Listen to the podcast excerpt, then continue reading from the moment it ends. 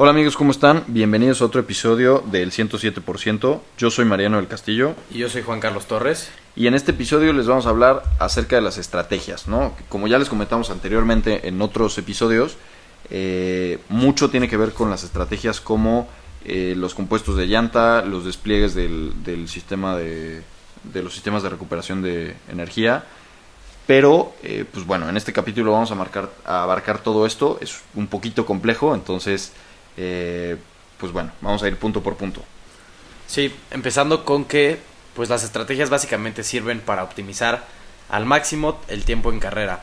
Eh, esto es decidiendo en qué vueltas parar, qué compuestos montar para lograr terminar la carrera en el mejor tiempo, en el menor tiempo posible. O sea, en una carrera, pues entre menos tiempo hagas, pues más no te conviene solo porque ganas la carrera, sino también porque cuidas mucho más el coche y tienes que tener pues también estar consciente de, de esta parte del desempeño del coche, no, no, no darlo max, o sea, no puedes eh, exigir al máximo un coche porque pues tienes otras 23 carreras a lo largo del año que, que correr, ¿no? Y pues no, tienes que, que, tener la mejor estrategia tanto para pues ganar y, y, cuidar el coche, ¿no? Claro, ese es un tema muy importante. Muchas veces nosotros vemos eh, que el, el, los coches de Fórmula 1 pues van en una carrera y pensamos que van al 100%, ¿no? Sin embargo, pues no es el caso. Los coches no los coches de Fórmula 1 no pueden ir al 100% toda la carrera. Primero porque tienen combustible limitado, ¿no? Y si fueran al 100% se lo acabarían, no pueden recargar eh, combustible. Y después porque eso representa demasiado desgaste para el motor, que tal vez sí te pueda aguantar una carrera así o dos, pero y ya, ¿no? Entonces, como hablábamos en el episodio de la unidad de potencia hay un límite de, de, unidades de potencia, de, de, componentes de unidad de potencia que se pueden utilizar, pues tampoco conviene, ¿no? Entonces, eh, poniendo el ejemplo de ahorita el Gran Premio de Miami, la pole position de Charles Leclerc fue de 1.28.796 y la vuelta rápida en carrera de Max Verstappen fue de 1.31.361, es decir, estamos hablando de casi 3 segundos más lento. Y esta fue la vuelta más rápida de la carrera, ¿no? Los coches en promedio giran mucho más lento que eso, como unos, dependiendo de la pista, unos 5 a 7 segundos más lentos que la vuelta de la pole, ¿no? Entonces, eso también influye muchísimo en las estrategias.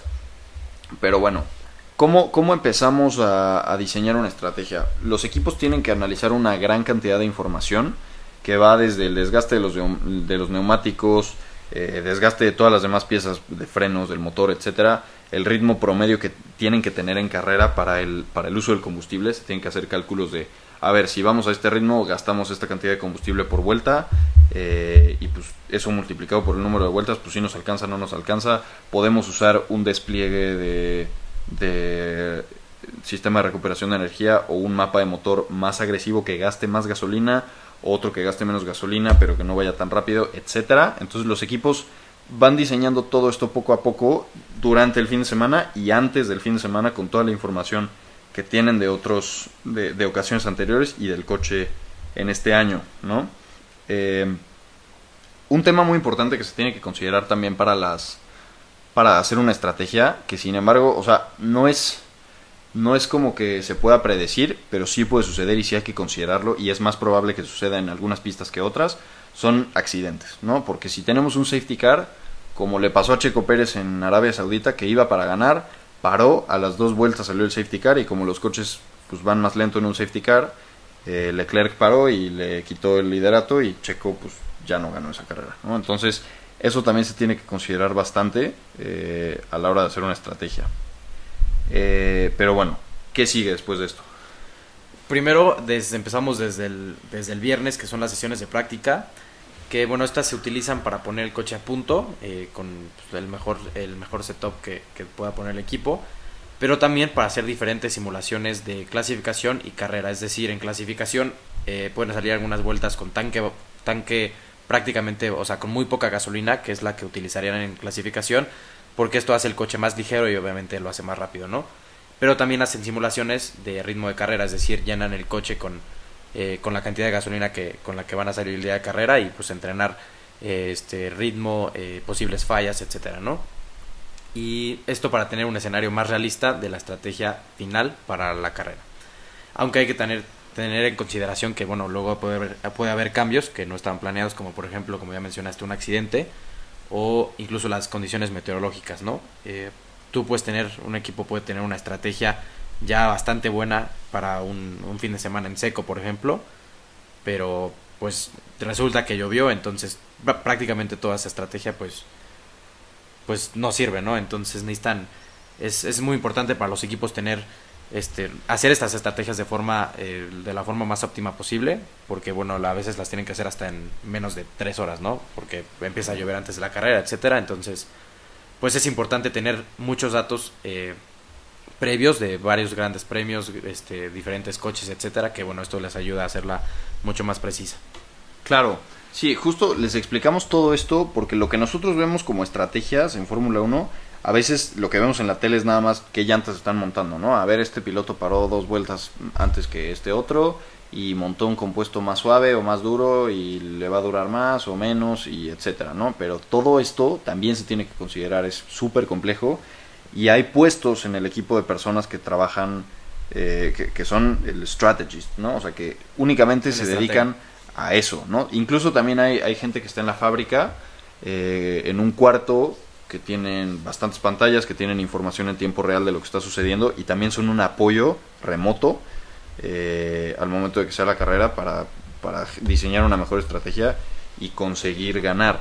Eh, ahora, algo, algo que posiblemente si han puesto la cámara a bordo en, el F1 TV y se escucha el radio ¿no? del, piloto y el ingeniero, tal vez han escuchado que les dice eh, Strat 6 ¿no? o Strat 7 y este pues estos son, esta es una perilla que viene en el volante, el piloto le va moviendo a estrategia 1, 2, 3, etcétera, la que le vaya diciendo el ingeniero, porque el ingeniero tiene acceso a toda la información y a toda la telemetría y está viendo si necesitan, dependiendo de las condiciones de la carrera, que el motor entregue más potencia o que entregue menos potencia, o si se está acabando la gasolina y necesitan reducir un poco el, rendimiento, o si les sobra y pueden aumentarlo, etcétera.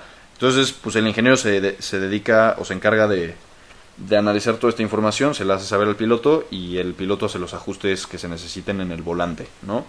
Eh, otra cosa que también se puede ajustar y que se ajusta de manera muy dinámica toda la carrera es, como les decía, el despliegue del RS, del MGUK y del MGUH para que nos dé más o menos potencia. Aquí como estamos a la hora de estar en carrera, pues obviamente el coche no se detiene, ¿no? Entonces la batería no está al 100% todo el tiempo y si dejamos de usar el ERS, pues vamos a perder mucha potencia, ¿no? Entonces hay que encontrar ahí un balance en el que si nos entregue potencia, no nos acabemos la batería, ¿no? Que se alcance a recargar con todas las frenadas y que si necesitamos ocuparlo más en algún momento, pues le podamos eh, poner un despliegue más agresivo para alcanzar al piloto de adelante o para hacer la vuelta rápida de la carrera, eh, por ejemplo, ¿no? Sí, otro dato importante que, que los equipos deben considerar es que como ya mencionaste, no hay repostaje de gasolina, o sea, en una parada de pits no pueden cargar gasolina tienen que salir con, con la gasolina eh, indicada, que son, eh, bueno, con la gasolina que ellos habían planeado, pero son máximo 110 kilos, ¿no? De, gasolina. De gasolina solo pueden este, poner 110 kilos de, de gasolina, ya sea que un equipo lo ocupe todo o tengan, este, ocupen nada más 100 kilos, por ejemplo, eso depende de cada estrategia.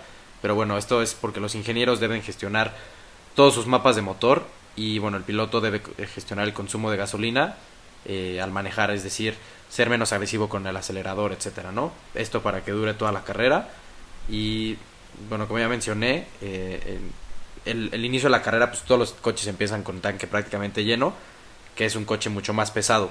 Es por eso que los, los récords de vuelta en, durante la carrera van bajando conforme pasan las vueltas, porque bueno, los coches se van haciendo más ligeros y normalmente hacia final de la carrera los, los pilotos tienden a presionar más porque bueno, puede que estén alcanzando al piloto de adelante o que sus propios ingenieros les digan, oye, ¿sabes qué? Faltan cinco vueltas, es hora de presionar, etcétera, ¿no? Es por eso que también luego las, las vueltas rápidas las hacen prácticamente faltando tres, dos, dos tres vueltas, los meten a pits eh, por neumáticos blandos y pueden hacer la, la, vuelta rápida de una forma mucho más fácil porque, bueno, su, su tanque ya está prácticamente vacío. Claro, esto impacta muchísimo también en el desgaste de los neumáticos, ¿no? Porque pues obviamente no es lo mismo o no genera el, mismo desgaste un coche que pesa eh, 900 kilos o 800 kilos contra el coche ya al final de la carrera, que estamos hablando de que pesa 90, 80, 100 kilos menos por todo el combustible que se va quemando, ¿no? Entonces esto también les permite cambiar un poco la estrategia al final de la carrera, hacer que tal vez generar un escenario en el que las llantas que antes duraban X cantidad de vueltas ahora duran un poco más porque el coche pesa menos ¿no? y genera menos carga sobre esas llantas. Eh, pero bueno, una regla importante que hay que agregar a todo esto es que, a ver, podemos decir, tengo 110 kilos, cruzo la meta, se me acaba la gasolina y ya está, ¿no? Porque ya terminé la carrera. Pues no, porque justamente en, la parte de los combustibles, que también lo vamos a explicar bien eh, a detalle en otro episodio, cada equipo eh, tiene su proveedor de combustibles, pero lógicamente hay reglas, ¿no? De, octanaje y de diferentes cosas. Entonces, para que la FIA se pueda asegurar de que los coches están dentro del reglamento, a la hora de terminar cualquier sesión, sea eh, vaya, calificación y carrera, eh, los coches tienen que tener como mínimo un litro de gasolina en el tanque, ¿no? Para que se puedan hacer todas las pruebas que, que requiere la FIA y asegurarse de que realmente estén en el reglamento. Sí, de hecho ya pasó que, no me acuerdo en qué gran premio fue, pero Alex Albon eh, sufrió una penalización justo por eso, por no tener mínimo un litro, que es el litro que se necesita para que la FIA haga las pruebas necesarias de octanaje y de, todo lo demás, ¿no? Que no tenga aditivos o cualquier cosa. Y bueno, otra, otra parte de las estrategias son los mensajes de radio, que eh, creo que antes de 2016 estos estaban restringidos, o sea, no el, el, ingeniero no le podía decir precisamente todo al piloto, había, no sé, códigos o cosas este, para, pues, para avisarle al piloto diferentes situaciones, por ejemplo, eh, suponiendo que tienes una estrategia en la que tienes que parar en la vuelta 20, eh, pero pues las condiciones de carrera van cambiando, entonces el ingeniero, en vez de decirle, oye, ¿sabes qué? Ahora paras en la vuelta 23, no solo porque... Eh, es dar mucha información, ¿no? O sea, un, tu, tu, equipo, el equipo el que, contra el que estás compitiendo puede escuchar eso y prácticamente te, te, adivina la estrategia, ¿no? Puedes decir, ah, mira, va a parar en la 23, yo puedo parar en la 22 y hacer undercut, ¿no? Sí, esa, esa, es, esa información es pública, ¿no? O sea, los mensajes de radio entre piloto y equipo es público. Entonces, lógicamente, a mí como equipo, pues no me conviene dar demasiada información, o a mí como piloto y decirles, oye, está pasando esto. Incluso se da mucho a la inversa, ¿no? A que Hamilton es muy común que antes decía, ay, ya mis llantas ya no sirven y tiraba cinco o seis vueltas rápidas seguidas, ¿no? Entonces, pues se da mucho eso a, a, engaños. También incluso hemos visto que a veces hay equipos que sacan a sus, a sus mecánicos, los ponen en los pits como si fueran a entrar y a la mera hora no entran y el otro equipo como ve que van a entrar se quiere anticipar y se meten a pits y, entonces pues ahí se pierde la posición y suceden varias cosas, ¿no? Sí, es parte de, de eso, ¿no? También como jugar, a la hora de la carrera, jugar con diferentes factores que pueden pues influir en las decisiones que toman otros equipos para tu ventaja, ¿no? Y regresando a esta parte de los mensajes, por ejemplo, para resolver esta situación de que, oye, ¿cómo digo que tengo que parar la 23 sin decir que tengo que parar la 23? Pues se usan, por ejemplo, target más 3, que target es el, el, el, nuevo objetivo y más 3 es más 3 vueltas, ¿no? Entonces, de la vuelta en la que estás, tienes que parar 3 vueltas después. Entonces, bueno, son diferentes cosas que se pueden utilizar, o por ejemplo, plan A o plan B. Eh, antes de la carrera los, los ingenieros y los pilotos se ponen de acuerdo y, por ejemplo, definen dos posibles estrategias, ¿no? Y si, no sé, toman la estrategia, el plan A, que es la estrategia 1, pero de repente hay cambios en la carrera y necesitan cambiar a la otra estrategia, pues dicen, ok, mantenemos plan A o cambiamos a plan B, ¿no? Entonces, pues es una forma muy fácil de, de, pues, de indicarle a los pilotos lo, lo que se viene enfrente ¿no? en, la, en la carrera. Claro, ahí, ahí el, el, en plan A y plan B generalmente es mucho acerca de compuestos, ¿no? Como, a ver, vamos a hacer una estrategia de una parada de compuesto duro a compuesto medio, ¿no? Y el plan B es, vamos a hacer una estrategia de dos paradas que sea compuesto duro, luego compuesto suave y luego compuesto medio para terminar y pues ahí, ahí le van diciendo al, piloto, ¿no? Y justamente pues también se complementa de esto, ¿no? Del, del, target más o menos tanto, ¿no? O sea, depende del, del desgaste de los neumáticos y de todo lo que se esté viendo en la carrera, pues si teníamos planeado parar en la vuelta 20, pues sabes que ahorita vamos a parar en la 23 o en la 18 o etcétera, ¿no? Lo que sea que lo que sea que esté sucediendo en la carrera. Eh, seguramente pues todo esto lo han lo han escuchado alguna vez, ¿no? En, en algunas carreras. Si ponen la cámara a bordo en el F1 TV de los pilotos es muchísimo más fácil escucharlo porque ahí se escucha todo el radio. En la, en, la transmisión normal nada más se, se, pasan como algunos detalles, ¿no? Sí, lo más destacado, vaya. Justamente, sí, seguramente han escuchado ahí al, al ingeniero de Leclerc, ¿no? Que es medio, que tiene su voz medio característica así de copy, we're checking, ¿no? O sea, pasa, pasa, y ahí el Leclerc todo desesperado. Este, pero bueno, es, es un tema muy importante este porque pues ahí se pueden ganar o perder carreras, ¿no? En, en esas decisiones que se toman, que el piloto decide a veces arriesgar, que, que, que le puede resultar o no le puede resultar.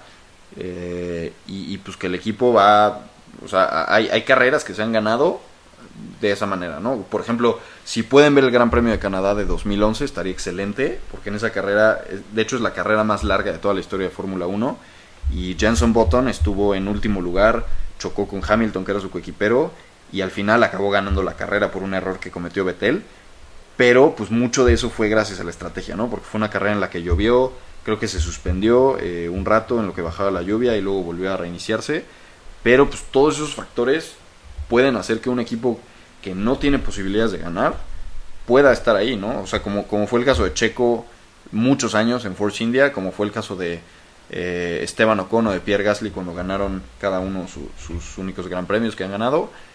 Eh, pero sí, muchas veces no se le presta tanta atención y, y las carreras de Fórmula 1 se vuelven tediosas por no saber de este tema, ¿no? Yo me acuerdo que estaba viendo el Gran Premio de España de este año, de 2022, la verdad es que estaba bastante aburrido.